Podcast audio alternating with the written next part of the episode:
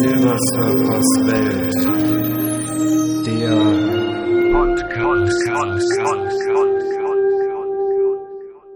Hallo zur Nummer 6 von Silbersurfers Welt, der Podcast. Wie ihr merkt, neuer Jingle am Anfang und auch eine etwas längere Pause, was allerdings auch zurückzuführen ist auf das herrliche Wetter, was wir hatten. Und da gibt es natürlich nur eins, raus in den Garten und genießen. Und denke mal, das haben viele so gemacht und da gibt es dann noch wesentlich wichtigere Dinge als Podcasten oder Internet. Obwohl ich also schon wieder zu viel im Internet gewesen bin und naja, dazu vielleicht nachher zum Schluss ein bisschen mehr. Ähm, heute äh, erzähle ich euch, wie das gewesen ist, so nach dem Krankenhaus. Ja, wenn man aus dem Krankenhaus entlassen wird, dann äh, ist man ja noch nicht gesund. Das ist ja äh, immer das Problem an der Geschichte. Ähm, das heißt dann so schön in den Arztbriefen, ähm, Herr XY wird entlassen mit noch nicht normalisierten Blutwerten. Ja, das heißt nichts anderes, als dass die Blutwerte so gut sind, dass man entlassen werden kann und die Ärzte da so ein bisschen aus der Pflicht sind. Ähm, gut, hat man natürlich auch Verständnis für und ganz ehrlich, nach einer langen Zeit ist man da ganz froh, wenn man dann auch endlich da raus kann. Nach so einer schweren Erkrankung ist es natürlich so, das sind so zwei Seelen, die dann so in, in einem Herz schlagen. Einmal ist es natürlich klar, man ist raus, man hat also wieder so sein gewohntes Umfeld, ja, man hat seine, seine Privatsphäre, man kann seinen äh, Beschäftigungen nachgehen, also ganz klar bei mir Internet, Computer und so weiter, hat man alles wieder zur Verfügung. Ähm, und eben auch, man, man hat wieder so eine Intimsphäre und das ist natürlich dann wunderbar. Die andere äh, Seele, die da schlägt, ist natürlich die, dass man äh, weiß, dass man noch nicht gesund ist und dass einem dann aufgrund des Zustandes das auch immer wieder ja so ein bisschen nahegebracht wird. Also unser Haus zum Beispiel hat äh, sage und schreibe 14 Treppenstufen und ähm, ja, wie ich dann das erste Mal da hoch musste, musste ich tatsächlich an der letzten Stufe stehen bleiben und Luft holen. Also so viel dann zum Verfassungszustand, den man dann ist. Ja, so bei dem weiteren Vorgehen ist das hm, so, hm, dass die ganze Geschichte ja noch nicht fertig ist. Das heißt ja jetzt nur, dass das Ganze in der Ambulanz dann weitergeführt wird. Wie das jetzt so weiter äh, ging, das konnte ich mir also auch gar nicht vorstellen. Aber de facto war es dann so, dass ich also schon mit der Entlassung den ersten Termin in der onkologischen Ambulanz hatte und ähm, da also praktisch zwei Tage später schon auflaufen durfte. Ich hatte dann eine Ärztin, die ich also Gott sei Dank also auch schon von der von der Station äh, kannte, weil die da ab und zu mal Dienstärztin war. Also jemand, der mir nicht äh, unbekannt und auch nicht unsympathisch war. Was also auch immer ein ganz guter, äh, ganz gut ist. Am Anfang ist es dann so, dass man tatsächlich zweimal die Woche dahin muss. Man kriegt zweimal die Woche Blut abgenommen. Man muss zweimal die Woche warten, ob alles in Ordnung ist und darf dann wieder nach Hause gehen. Das ist also schon ein bisschen nervig und wenn ich mir überlege, dass ähm, das bei mir auch relativ lange gedauert hat, also ähm, ich bin ähm, im September äh, entlassen worden und musste also alle zwei Wochen dahin. Nee, musste zweimal die, zweimal die Woche dahin und das ist also auch so weitergegangen äh, bis, ähm, äh, bis also dann in den November hinein. Ab November dann jede Woche einmal, was natürlich dann schon eine ganz schöne Erleichterung ist. Und dann äh, das, das Jahr drauf, dann im Mai, ab dann alle zwei Wochen. Ja, wie geht das so vonstatten? Ja, wie gesagt, ich habe gesagt, Blutabnahme und so weiter. Und dann äh, kommt diese sogenannte ambulante Chemotherapie. Nachdem die also festgestellt haben, wie das Blut, also das Blut bzw. das Knochenmark sich erholt und dann dementsprechend wieder Blutzellen bildet, äh, geht man einfach dahin, wenn die so kräftig genug sind, dass man dann einfach wieder draufschlägt. So. Ähm, bei mir war es ja so, dass das Knochenmark sowieso schon sehr, ja, stinkig war auf Deutsch gesagt und man hat dann also äh, das auch bei der letzten Erhaltungsschema im Krankenhaus hat man das ja auch etwas absenken müssen. Das hat man also dann äh, bei der Erhaltungsschema dann auch nochmal gemacht. Und ja, dann äh, sieht das also so aus, dass man dann irgendwann Spritzen bekommt. Also man kriegt Spritzen, die nimmt man mit nach Hause und eben Tabletten. Die muss man dann einmal am Tag nehmen und die Spritzen, ähm, die muss man dann, ich weiß das gar nicht mehr, ich muss das mal nachgucken. Moment. Gibt ja so Patientenausweise, da steht sowas noch drin. Moment, ich glaube, es war einmal. Also man spritzt sich das selber in die Bauchdecke.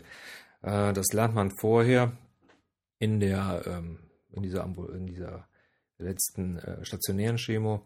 Ist so kein, äh, eigentlich so kein großes Ding. Also es gibt ja viele Leute mit Zucker, die das also auch immer machen müssen. Das Einzige, was ich also festgestellt habe, war, dass äh, mir also schon immer leicht übel wurde, während des Spritzens, weiß ich nicht, wahrscheinlich als psychische Reaktion darauf, dass man sich de facto ja Gift spritzt. Ansonsten so vom Normalen her ging es, man fühlt sich danach nicht toll. Und ähm, ja, bei mir war es halt so, dass dann die Blutwerte immer so ein bisschen runter gingen, so ein bisschen hoch, ein bisschen runter. Es hat also dann immer relativ lange gedauert zwischen den einzelnen Therapien. Also das heißt, ich gucke es mal eben nach.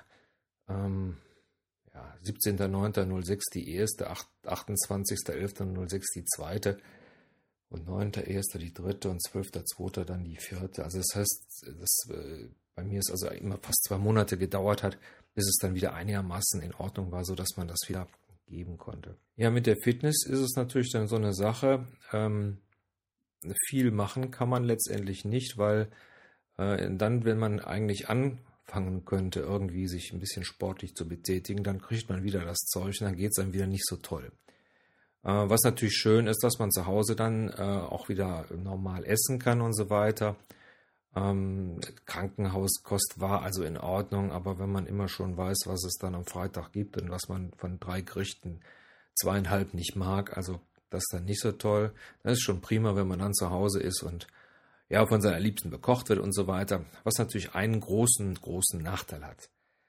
Ähm, man nimmt natürlich zu. Das mag natürlich am Anfang ganz gut sein, denn ich ähm, hatte schon ziemlich abgenommen und ähm, das Gewicht, was ich also dann ähm, hatte, wie ich aus dem Krankenhaus gekommen bin, ich weiß es gar nicht. Ich habe mich nur im Spiel gesehen habe gesagt, super, so hast du mit 17 auch schon mal ausgesehen.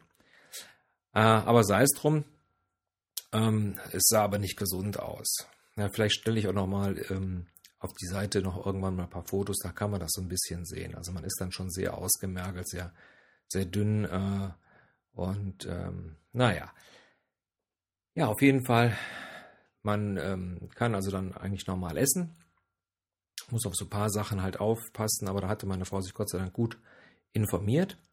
Und ja, und da ich also so ein Pizza- und Pasta-Fan bin, kann man sich natürlich denken, dass das natürlich dementsprechend gut äh, zugeschlagen hat. Und ähm, ich also jetzt also vom Gewicht her dreistellig bin. Bin ich noch nie gewesen, aber äh, ja, wie heißt das so schön, lieber dick und gesund als dünn und krank. So, das wollen wir mal hier so stehen lassen. Also ich hoffe auch, dass ich da irgendwann mal wieder von runterkomme, ähm, weil ähm, wenn irgendwo Bilder gemacht werden, wo ich drauf bin, frage ich immer, wer ist denn der dicke Mann auf dem Bild? Ja, was ich noch einfügen wollte, ist, dass ähm, während der Zeit, wo ich im Krankenhaus war, ja dieser Ärztestreik gewesen ist. Und man, man konnte ja dann teilweise in den diversen ähm, Medien, äh, ähm, in den Zeitungen, also die, die ganzen Revolverblätter oder auch diese ganzen Boulevardmagazine im Fernsehen, äh, konnte man da ja hören, ja, Sachen abgesagt und nicht gemacht und dieses und jenes. Also meine Erfahrung ist einfach, dass das, was wichtig ist, dass da, wo also die Leute wirklich Hilfe brauchen und so weiter, da haben die Ärzte äh, genauso Dienst geschoben wie bei allen anderen Sachen auch. Und deswegen also äh, wollte ich da nochmal erwähnen, so aus erster Hand, also da, wo wo äh, wirklich Not am Mann war, dann da hat also keiner warten müssen, nur weil die Ärzte streiken.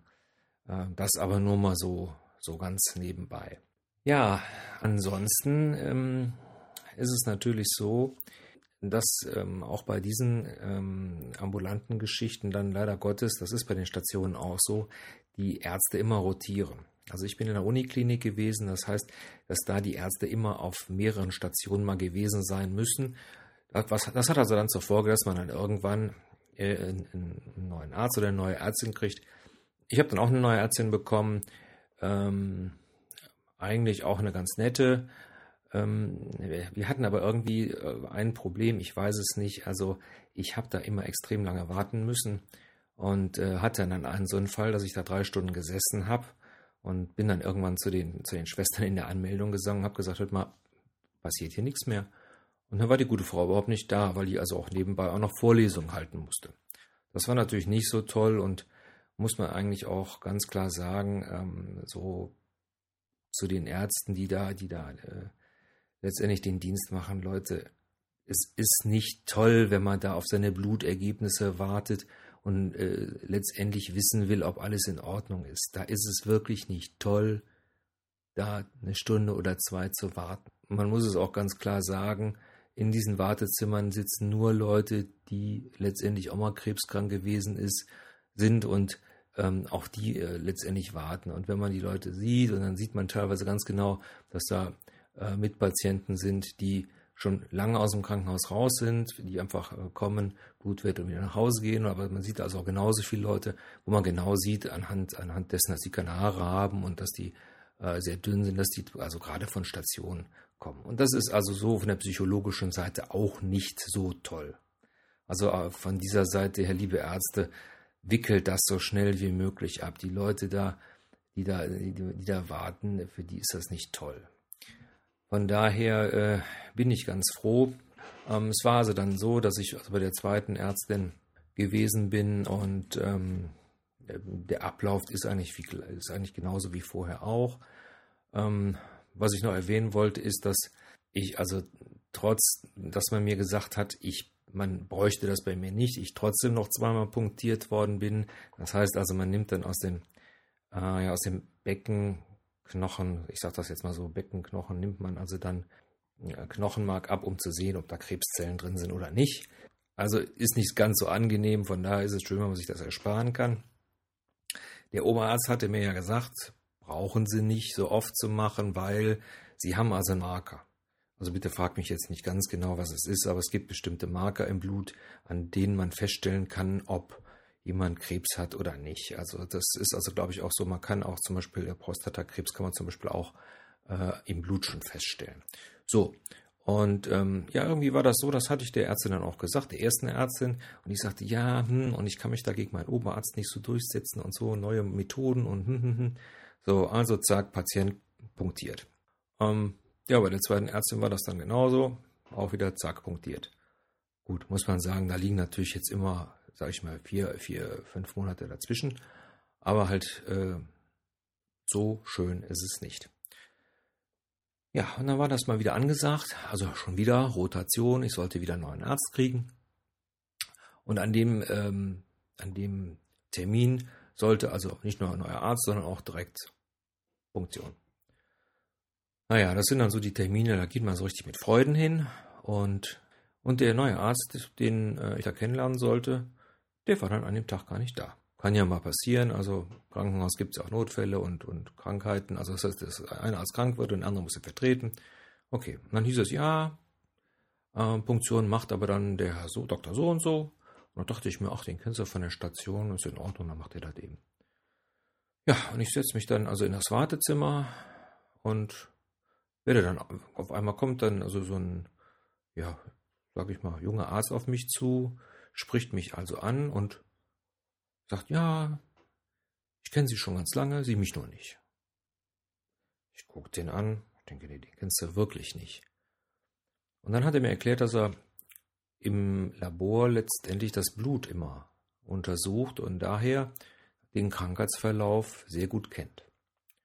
Und auch, was sich dann nachher herausstellte, äh, jemand ist, der mit dem Oberarzt, den ich auf der Station hatte, zusammen so Forschungsprojekte hatte und äh, sich also mit, mit, mit Leukämie und dieser akuten Leukämie, so wie ich sie hatte, also so ein bisschen äh, spezialisiert hatte. Und was mir also persönlich so ganz gut gefallen hatte, oder immer noch gefällt, ist, dass da kein, ja, das geht einfach alles relativ schnell. Er hat mir das erklärt hat also dann die Blutwerte direkt nachgeguckt und dann haben wir eben nach so den anderen Wehwehchen nochmal ähm, äh, geguckt, beziehungsweise ist es also so, dass ich also äh, so das Einzige, was ich von der von der Schema so ein bisschen übrig geblieben habe, ist einfach, äh, dass ich also einen etwas sehr empfindlichen Magen habe und dafür immer Tabletten genommen habe, aber dass äh, trotzdem da immer wieder so leichte Probleme aufkommen.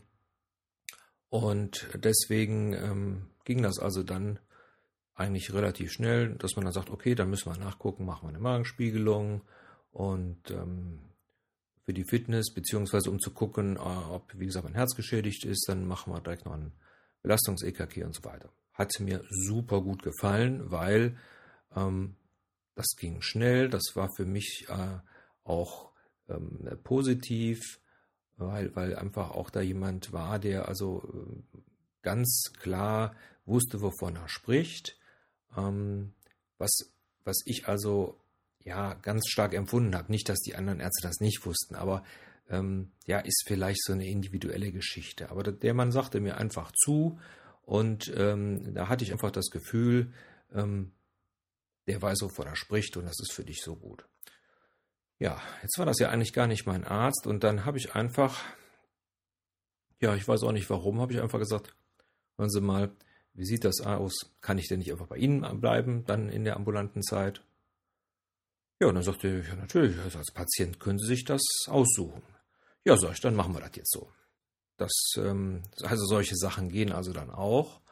Und ähm, muss also sagen, ähm, das geht also immer wunderbar. Also ich habe extrem kurze Wartezeiten. Ich lasse mir immer ganz frühe Termin geben, so 8 Uhr. Ja, da bin ich um 10 nach 8 da raus. Und ähm, finde das sehr positiv, weil also auch dann die, die, ja, die psychische Belastung einfach auch niedriger ist. Ja. Stellt euch mal vor, ihr wartet im Endeffekt da stundenlang darauf, äh, um, zu, um zu wissen, ob er gesund seid oder todkrank. Also das ist dann schon äh, gut, wenn das schnell geht. So, so ist also der, der Verlauf von der ähm, von dieser ambulanten Chemo, die äh, bei mir, das muss ich jetzt mal nachgucken, dann aufgehört hat. Februar 2007. Das war eigentlich auch eine ganz komische Geschichte. Aus dem einfachen Grunde, weil, ja, wenn man etwas gegen eine Krankheit tut, dann fühlt man sich auch sicher. Und eigentlich sollte diese Chemo drei Jahre dauern.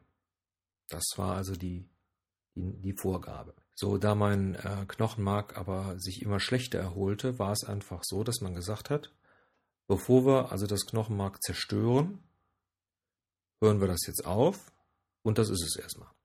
Ganz ehrlich war in, im ersten Moment so ein bisschen ein Schock. Wie gesagt, so Hintergedanke, öh, wir tun nichts mehr gegen den Krebs. Dann habe ich mal so ein bisschen gegoogelt und habe also dann, zu der Zeit war ich also auch noch in den Foren äh, ein bisschen aktiv. Ja, und dann stellte sich also raus, dass das gar nicht so unüblich ist und dass zum Beispiel in Amerika ähm, tatsächlich diese Erhaltungschemos gar nicht mehr gemacht werden, sondern dass man dahin geht und sagt, okay, also wenn der Patient äh, bei den Hochdosis-Chemos schon Erfolg hat und die Krebszellen zerstört sind, dann äh, braucht man diese, diese Erhaltungschemo nicht. So, wie gesagt, das bestätigte sich also dann in, in den Foren und ähm, ich hatte also auch dann, wie ich, wie ich wieder einen Termin hatte, habe ich dann also auch den Arzt nochmal äh, gefragt, weil ich das beim ersten Mal irgendwie total vor lauter, ja, weiß ich nicht, man ist dann in solchen Situationen so manchmal so ein bisschen geschockt. Äh, und naja, dann habe ich das meinen Doc gefragt und der erzählte das also dann auch nochmal, hat sich dann auch extra nochmal Zeit genommen. Ich weiß, dass, dass da meine Frau noch extra mit war. Ähm, die nehme ich dann ganz gerne mit, weil ähm, dann ab und zu so ein bisschen dann bei mir so geistiger Durchzug ist und ich viele Sachen so gar nicht richtig mitkriege. Und da meine Frau auch so ein bisschen medizinisch bewandert ist, ähm, ist das dann eigentlich ganz gut. Ja. Während der Zeit muss man also auch ganz klar sagen, ähm, ist es natürlich immer schwer festzustellen, wie weit man letztendlich sich erholt hat. Und das ist auch, wenn man ähm, sehr aktiv ist, ist das also auch, also jedenfalls für mich immer so ein leichtes Problem gewesen. Der Zustand, den man hat und den, den man mal gehabt hat, also wie gesagt, alles das, was man getan hat, als man gesund gewesen ist, alles das kann man natürlich in dieser Zeit überhaupt nicht machen. Und ähm, das hat ähm, also mich schon ganz schön ähm, äh, ja, Nerven gekostet. Und da ist es auch ganz gut, wenn man da immer mal wieder so ein bisschen aufgebaut wird. A, indem man dann eben einen Arzt hat, der einen da e-, eben sagt, passen Sie auf, das ist ganz normal, machen Sie sich mal keine Sorgen. Und ähm, von daher, sage ich mal, bin ich ganz froh, dass es jetzt eben was anders ist und ja, dass weiterhin alles gut ist. So, an der Stelle höre ich jetzt einfach mal mit der Geschichte auf. Mehr, wie es danach so weitergeht bis zu dem, ja, bis zu dem jetzigen Zeitpunkt, äh, werde ich dann beim nächsten Mal erzählen. Ähm, ich habe mir auch vorgenommen, dann so vielleicht so ab und zu mal so zwischendurch mal so einzelne Sachen nochmal zu erzählen, die ja in dieser in den einzelnen Podcasts einfach ja irgendwie hinten übergefallen sind, weil ich sie einfach nicht erzählt habe oder äh, weil sie einfach etwas ja, ausführlicher erzählt werden müssen. Naja. So, am Anfang habe ich ja gesagt, dass ähm, ich ja trotzdem noch viel im Internet war. Und äh, ja, Stichwort Twitter. Also habe mich dann also auch bei, bei Twitter angemeldet und twittere jetzt also fleißig mit und ähm, Twitter, twitter.com slash Silbersurfer. Und äh, ansonsten habe ich natürlich mir äh, auch jede Menge Podcasts angehört, um zu hören, was man so alles besser machen kann. Ähm, an der Stelle will ich mich natürlich nochmal äh, extra bedanken bei meinen Hörern, die mich bei Podstar abonniert haben. Ähm, Finde ich ja super, dass ähm, viele will ich jetzt nicht sagen, aber ihr wisst schon, dass wirklich Leute da sind, die das interessiert, was ich da erzähle. Wenn es umso mehr, also je mehr es sind, umso besser natürlich und äh, vielleicht spricht sich das auch, also auch so ein bisschen rum. Und äh, wie gesagt, die Abonnenten von Podstar, vielen Dank. Ähm, besonders bedanken für die Sternchen wollte ich mich dann hier nochmal bei dem Wolfgang Haha, bei Firefly 1968, Amham, Jojo 1 und Takarina. Und ähm, bei dem Potschnacker, der mir im Endeffekt äh, erlaubt hat, sein Impressum zu kopieren. Vielen Dank dafür. Und ja, ich hoffe, wir hören uns dann beim nächsten Mal. Und nicht vergessen, bunt ist das Leben und Granaten stark. Thank you.